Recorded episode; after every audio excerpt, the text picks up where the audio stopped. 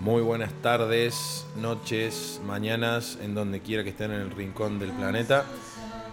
Podcast número 3 de Mundo Bunker Velo. Hoy vamos a hablar de un tema, yo no tengo idea cuál va a ser la respuesta, pero que me tiene muy intrigado. Vamos a hablar de los Beatles. Bueno, ustedes dirán un tema clásico, pero con una vuelta de tuerca muy interesante. El señor Candelero está del otro lado del micrófono. ¿Cómo estás? Muy bien, muy bien. Pensé cuando hablaste algo de tema interesante que íbamos a hablar de los refuerzos de Newells para este año, pero bueno, los Beatles también. Me parece un poco más interesante los Beatles, ¿o no? Puede ser, puede ser. Pero bueno, igual podemos hablarlo al último. Tranquilamente. Bueno, los Beatles. Eh, la vuelta de tuerca prometida es ¿Los Beatles salvaron la economía del Reino Unido? Qué pregunta, ¿eh? Y la respuesta es sí. Bien. Así fue. Así es. Entonces, obviamente, la otra pregunta es: ¿cómo fucking salvaron la economía del Reino Unido los Beatles? Y sin ser economistas, siendo unos simples músicos, pudieron rescatar un país que económicamente no estaba nada bien en la década de 1960. No estaba bien. Para nada, estábamos. Eh, Reino Unido no estaba bien en la década del 60. Bien. Así es. Eso a uno le da fe dentro de todo, ¿no? Ey, sí, sí, sí. Se recuperaron mucho más rápido que nosotros, por supuesto, que hace 100 años que venimos dando vueltas a ver qué puede pasar con, con nuestro país. Pero ¿cuál era el problema que tenía el Reino Unido? Eh, el problema era básicamente el hecho de estar atado eh, a una política como lo que era el patrón oro en ese momento, ¿no? Bien. que restringe bastante los grados de libertad, en especial para lo que es eh, la impresión de, de dinero. Eh, para hacerlo de manera simple, la gran mayoría de los países, si bien en ese tiempo no estaban bajo el patrón oro, ya estaban bajo lo que es el sistema de Bretton Woods, Ujú. digamos, pero para imprimir por lo general necesitas respaldo en moneda fuerte, algo que no sucede en nuestro país y eso genera inflación. Eh, O sea, básicamente es que la- las promesas esas impresas en papel que vos estás emitiendo no tienen una contraparte, vamos a decir, real respaldada en oro. Sería ese el patrón oro. digamos. Exactamente, o sea, anteriormente para poder imprimir necesitabas tener ese respaldo en oro, o sea, lo que se llama económicamente la base monetaria, es decir, el dinero que circula en un país. Que no hacía falta que fuera el 100%, por supuesto. Depende de la po- política Política monetaria más arriesgada o más conservadora. Exactamente, depende de la política que tenga. Si, si nos vamos a nuestro caso, en la década del 90, si bien no era patrón oro, era básicamente así. Si no teníamos dólares, no se podía imprimir pesos. Claro. Y cuando los dólares se iban acabando, los pesos también. Eso desembocó justamente en la crisis del 2001, ¿no? Tema que hablamos en el podcast Así 2 anterior, que si quieren, bueno, pueden verlo en el, en el feed de Spotify. Bien, La entonces, 1960, Reino Unido estaba en problemas. Tenían que generar ingresos de alguna manera. E ingresos en una moneda un poquito más fuerte que, que la libra esterlina, tal vez. Bien, ¿De qué manera se genera eso? Con exportaciones. uy, por un momento pensé que te tenía que dar la respuesta, me asusté. No, no, No no, la por, sabía. por ahora no. Pero ya te puedo preguntar algunas cositas. Profe, vos tenés el gen de tomar el examen en las venas. Es una forma también de zafar un poco la clase y, hacerlos participar a todos. Bien, Como decía, la, la manera de generar ingresos o divisas genuinas es mediante exportaciones, que es algo que hoy vivimos en nuestro país. Tenemos que pagar una deuda que se asumió con el FMI y la única manera de poder pagársela sin solicitar otra deuda es que crezcan las exportaciones. claro. ¿De qué manera se puede hacer eso? Bueno, hay varias políticas. En este caso, las exportaciones en el Reino Unido crecieron a través de lo que se llaman exportaciones invisibles, que es la parte de servicios. En este caso hablamos de derechos de autor y propiedad intelectual. Bien.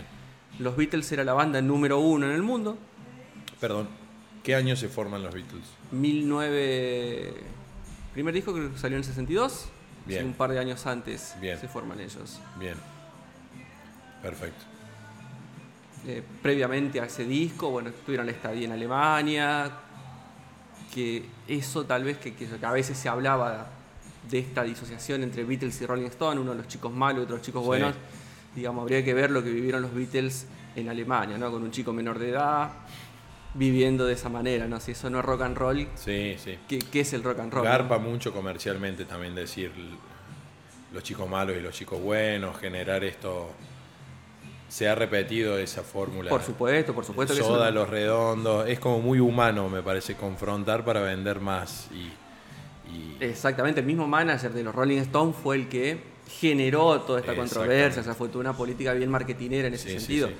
Inclusive, digamos que el primer éxito de los Rollings es un tema de los Beatles, es un tema de Lennon McCartney, así. que claro, claro. Era una Exactamente. banda, eran No, bandas amigas que bueno, Estaba que todo de acuerdo, por supuesto. para las cuales yo creo que les haría más tal vez a los Rolling esto, Sí. sí, esta ser. polémica que a los Beatles en sí. Bien, entonces, eh, exportaciones invisibles. Exactamente, todo lo que se generaba a través de lo que es Derecho ventas de, autor, de disco, venta de disco. presentaciones de los Beatles en Estados Unidos, en Japón. Sí, todo eso generaba un ingreso de divisas muy importante para el Reino Unido, lo que, lo que le permitió fortalecer su moneda y de alguna manera salir de la crisis que estaba viviendo. Después se vinieron otras crisis más en Reino Sí. Unido, ¿no? Recién, no, no hace mucho tiempo que se pudo estabilizar como, Claro, claro. como país en ese sentido, ¿no? Recordemos también la Segunda Guerra Mundial y todo lo que eso generó. Exactamente. Pero también esas crisis permitieron que surjan los, los Clash, Sex Pistols. Todo el, el- el British Power ahí eh, musical, que es un modelo que fue exitoso por lo que me está contando, por ende se copió, o sea, se repitió Eh, con, con estas bandas. no sé si conscientemente. Si se repitió, yo creo que no, no conozco un país que haya de alguna manera generado políticas que permita un incremento en el ingreso de divisas a través de la exportación de lo que es derechos de autor y propiedad intelectual en sí. Claro, Parece que es un rubro en el cual la gran mayoría de los países está en falta y si se genera es solamente por una cuestión de los mismos artistas que lo propician, ¿no? y más quizás en, en la década del 60, por supuesto, de internet no- a nivel público no había rastros, claro está. Entonces era muy, muy fácil de salvaguardar este capital, ¿no? Hoy, bueno, eh, sería plantear eso sería muy distinto, ¿no? Eh, sí, tal vez hoy lo, lo que hay son las herramientas para de alguna manera evadir o eludir ciertas cuestiones impositivas, Claro, claro. que antes era un poquito más complicado. O sea, eh, los Beatles- John Lennon se tuvo que ir a vivir a Nueva York para no pagar tantos impuestos a las ganancias Claro. en su momento, ¿no? que es un impuesto bastante alto allá en, en Reino Unido. Claro, claro. Y, y- y con esta banda que decías vos, de los Clash, los Sex Pistols, eh, ¿pudieron tomar algo de este modelo y, generar algo parecido? Si bien, por supuesto, son que- bandas importantes, pero no llegaron a ser como los Beatles. Exactamente. Y, y económicamente, digamos, no fue tan- tampoco una cuestión tan redituable como fueron los Beatles para el Reino Unido en sí. Digamos que los Pistols duraron un suspiro Sí, y lo que hizo Johnny Rotten después con, con Peel ya fue otra cosa mucho Claro. menos comercial. Y esta gira de la que hablas vos en Estados Unidos, al principio no, puede ser que no, no pegaban fuerte los Beatles, costó darle una vuelta o, o fue amor a primera vista, llegaron, hitazo, digamos, en Ed Sullivan, eh, las chicas gritando y el resto de historia. ¿Fue así? Y fue así, sí. Sí, sí, fue una banda que yo creo que desde el primer tema que hicieron, Love Me Do, eh, ya la pegaron, sumado a las estrategias de comercialización que tenían, como el hecho de comprar anticipadamente los discos ellos mismos o su manager, lo que le permitía ya salir con una banda que digamos que había vendido mucho cuando en realidad no era así. Claro. Pero digamos, para la prensa todo eso sirve y eso genera expectativas en el público. ¿Y ahí el, el- cómo era el nombre del manager de los Beatles? Eh, si no me equivoco era George Martin. Bueno, eh, por supuesto, en toda banda el manager es, es como el gerente de esa empresa, ¿no? Eh, Debería tiene, serlo. tiene mucho que ver, por supuesto, si la banda es buena o no. Inclusive hay bandas que no son tan buenas, que con un buen manager han hecho cosas que no hubiesen hecho con un manager normal. Pero el papel del manager de los Beatles eh, es muy importante porque, bueno, quizás hubieran hecho la mitad de las cosas con un manager mediocre o, o malo. Eh, Eh, exactamente. es un poco ver a las bandas eh, sin sacarle el, el- el romanticismo, el misticismo, la, la, la- la mística, pero es una unidad de negocio, una empresa, una empresa que tiene una figura pública, tiene mediciones, tiene un montón de cosas que muchas veces no queremos creer, ¿no? Es un poco como decir, che, papá, no, no existe lo que estoy diciendo, pero bueno, eh, es, es un poco así. Exactamente. Eh, Me corrijo, Brian Epstein era el. Ah, Brian Epstein, ahí está, ahí está. Y. Eh, lo definiste de manera correcta, que es la forma en que por ahí siento que muchas bandas fallan eh, al momento de gestarse. Esto de tomarlo como una unidad de negocio, como una empresa. Una empresa, cual. porque pasa por ahí, a veces se cree que solamente con el show o llenando un, Totalmente. Un lugar, ya estamos y no, no, no, hay mucho atrás de todo esto. Los otros grandes empresarios son los Rolling también, o sea, es una empresa, un relojito suizo que se marcó objetivos y, bueno, al día de hoy, bueno, hay uno menos ya, pero hasta hace poquito estaban todavía de gira. Eh, así que no, no, no, no, hay que dejar de lado eso, ni, ni demonizarlo, pienso un poco. Exactamente, exactamente. Es fundamental que todas las bandas nuevas o inclusive las que ya están tocando empiecen a ver esta cuestión un poquito más comercial, por más que a veces suene raro el tema del arte con, la, con, la, parte comercial. Claro. Pero si uno no vende o no puede capitalizar lo que está haciendo, eh, se complica mucho más subsistir en el tiempo. Y el tiro es más corto quizás. Y se me ocurre a mí, digamos, ¿existe la, la el paralelismo ¿podría existir el paralelismo en, en cómo los Beatles salvaron al Reino Unido en Argentina? ¿Se puede hacer hoy? Porque ahí va lo que decía recién. 1960 era otro mundo, totalmente diferente. Ahora estamos en, en la era espacial, al lado de lo que era 1960 en relación a derechos de autor. Hay plataformas, hay blockchain, hay internet, hay economía long tail, donde una banda eh, la puede escuchar muy poca gente, pero en todos lados en el mundo. ¿Se puede hacer algo acá? Se puede hacer, totalmente que se puede hacer. Vamos. Te tiro un título conflictivo. ¿Cómo el trap salvó a la economía argentina?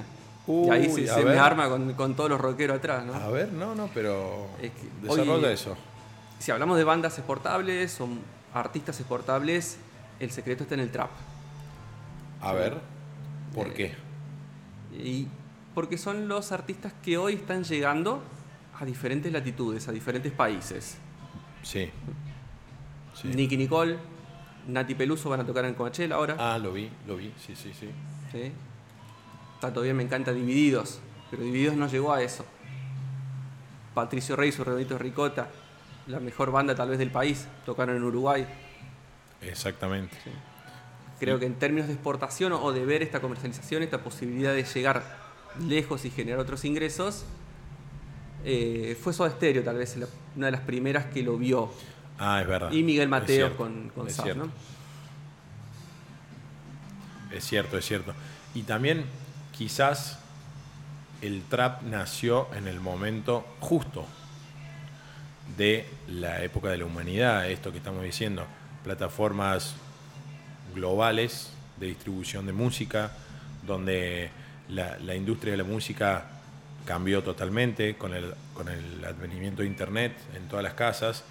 Entonces, bueno, tuvo la suerte de estar en el lugar correcto y en el momento correcto y bueno, no por eso, olvídate, eh, se lo merece y hay que darle para adelante. Si, si es que no deja de ser música, te puede gustar o no, pero no deja de ser un servicio, no deja de ser cultura, no deja de ser algo que puede, podemos soñar de decir, imagínate que salve o, ayude a mitigar un poco el barro en el que estamos. Eh, ¿Cómo crees vos que se puede implementar eso? O sea, que el trap ayude a las arcas argentinas.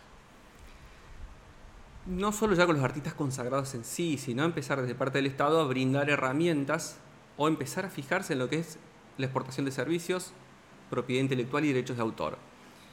Eh, uno ve las noticias y lo único que se escucha es esta necesidad de incrementar las exportaciones de bienes.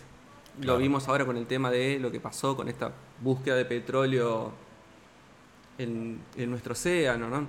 Esta necesidad de generar Mar del Plata. ingresos de cualquier manera, por más que después las consecuencias ecológicas sean, bueno, lo que hoy estamos viviendo con este clima, ¿no? Bueno, otro de los temas. si alguna vez escuchan este podcast en algún otro momento del año, ahora estamos en el 13 de enero y a la sombra hace 40 grados a las 4 de la tarde más o menos. Poniendo un poco de contexto para... Exactamente. Hoy el futuro pasa por lo que es la parte de servicios. Intangible. Exactamente. Hay un concepto muy interesante en economía que es la curva de la sonrisa. A lo que pueden googlear tranquilamente, ponen curva de la sonrisa. ¿Y por qué se llama así? Porque justamente tiene la forma de una sonrisa. ¿En qué sentido? Me muestra de qué manera se va generando valor agregado Sí. desde que surge la idea, es decir, que se patenta una idea, hasta lo que es la parte de servicio postventa. O sea, está la creación del producto, el ensamble, todo lo que es políticas de marketing, la venta y el servicio postventa. ¿no? Por todo eso atraviesa un producto. Bien.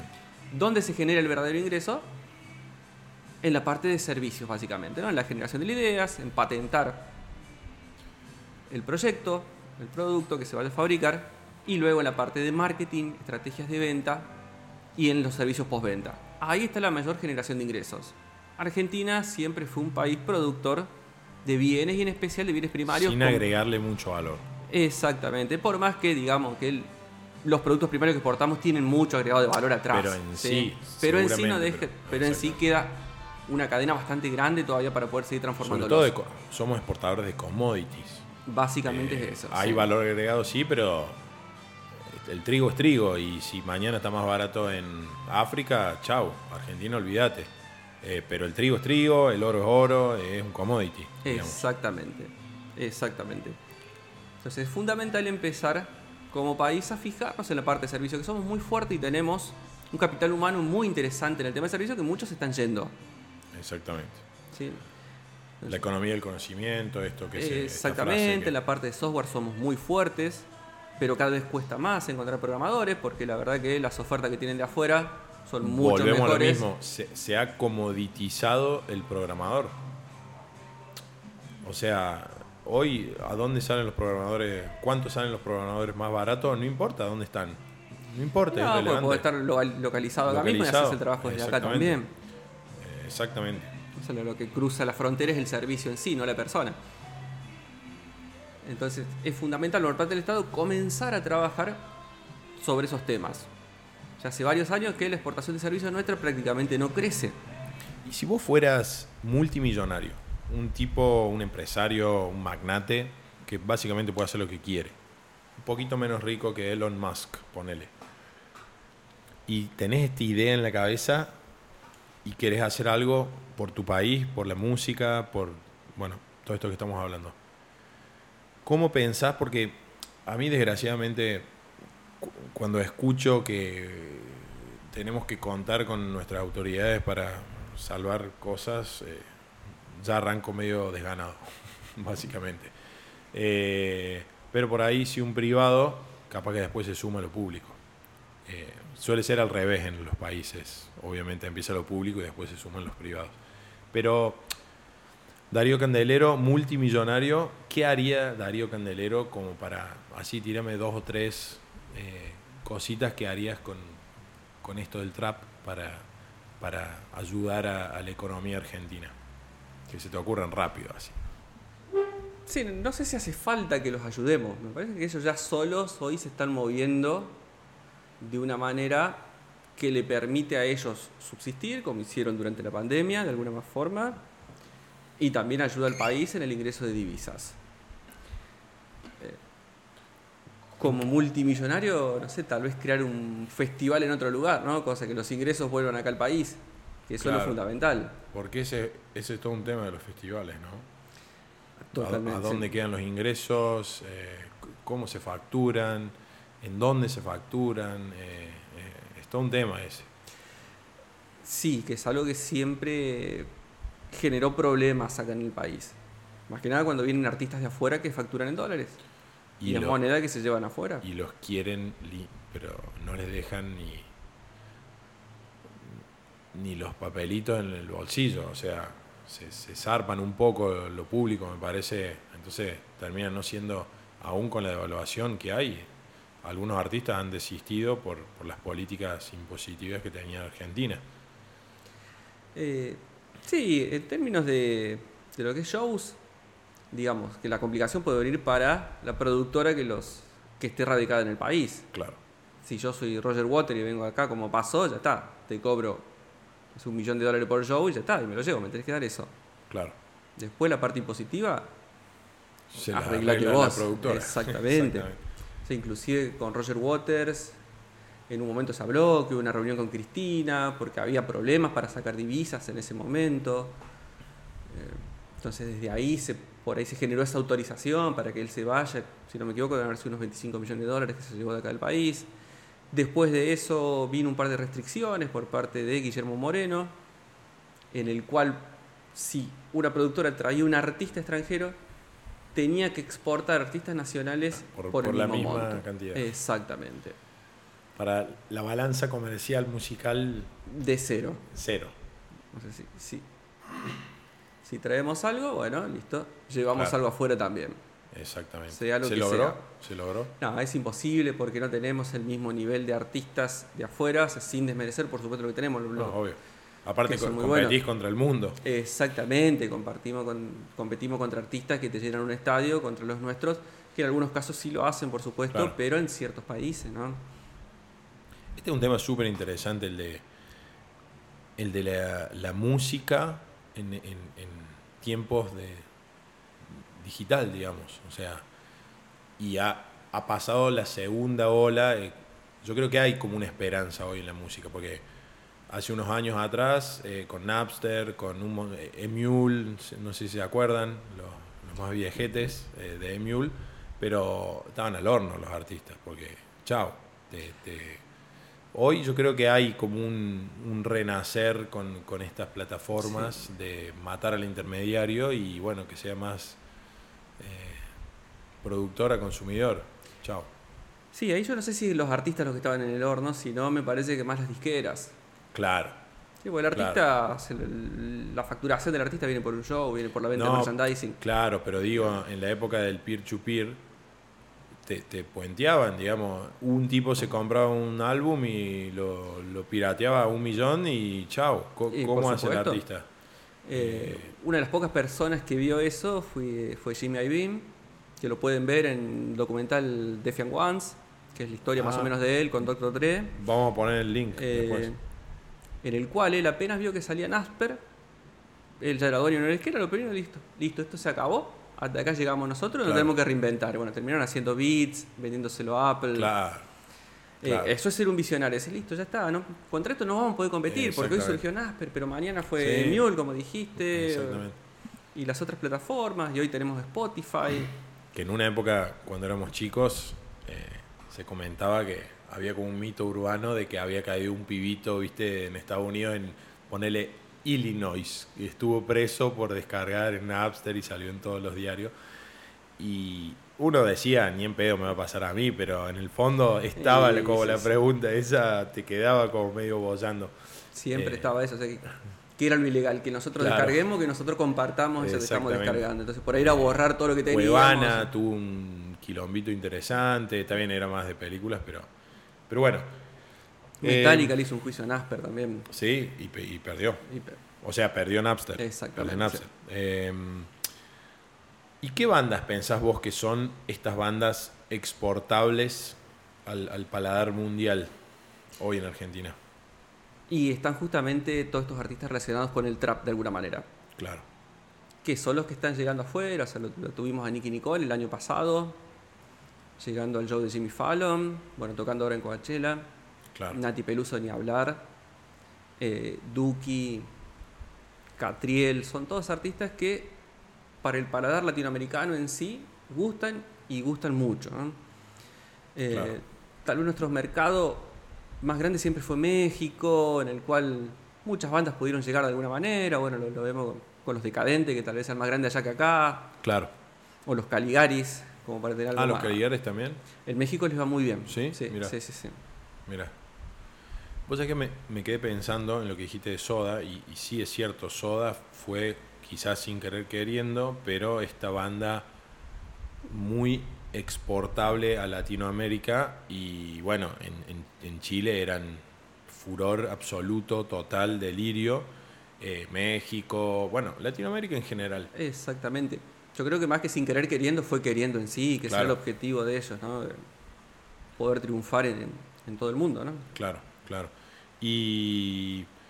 Pero volvemos a lo mismo. Si bien no eran los 60, claro está, pero los 90, que bueno, ahí todavía volvemos a lo mismo. eh, era otra historia, otro mundo en cuanto a la música y en cuanto al business de la música. Eh, era más parecido a, lo- a lo- O sea, los 90 era mucho más parecido a los 60 que a los 2000. eh, Y te diría que sí, porque la forma de comercialización Claro, seguía claro. siendo básicamente la misma. Tal vez no había disco de vinilo, había y CD chao. nada más. exactamente. Eh, ¿Qué exactamente. diferencia había? Teníamos en TV, Claro. que por ahí a través del videoclip se generaban unas mayores ventas o Sí. ayudaba a ciertos artistas a hacer lo que hoy fueron.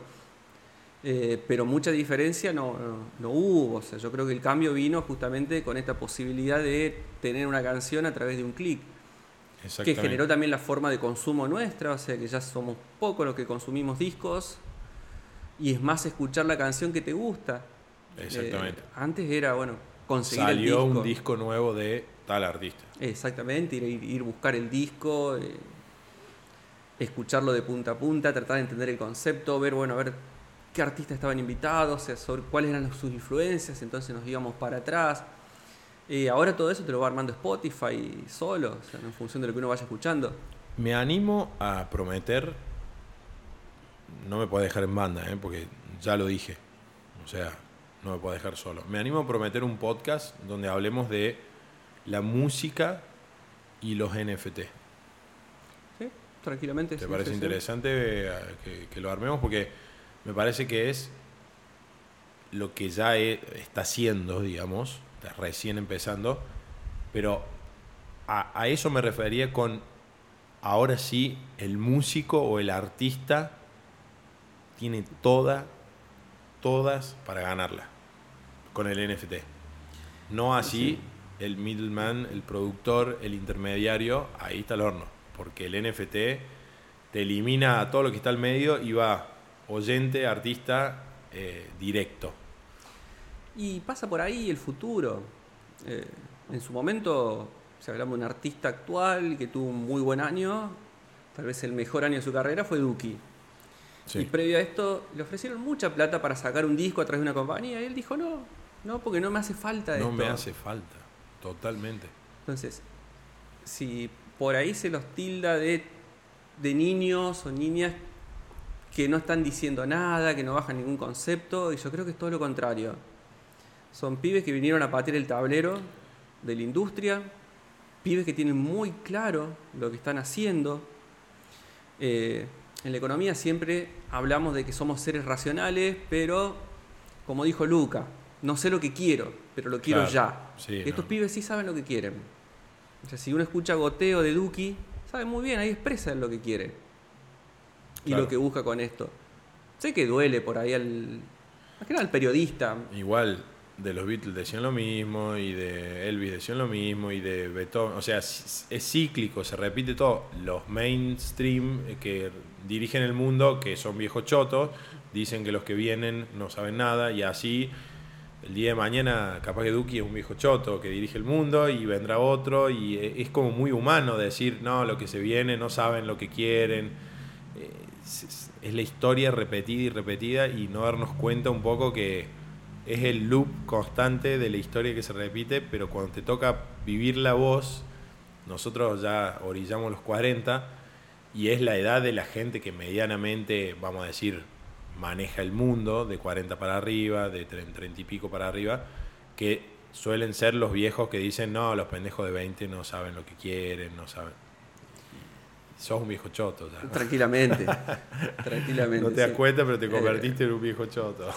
Trato de no caer en esas justamente. ¿no? Claro, claro. Y, y es lo que más me llama la atención, o sea, periodistas por ahí más grandes que vivieron esto, que vivieron la década del 70 con toda esta revolución que fue el rock, eh, que hoy critiquen a chicos de 20 años porque no están, porque no conocen, o sea, Box Day.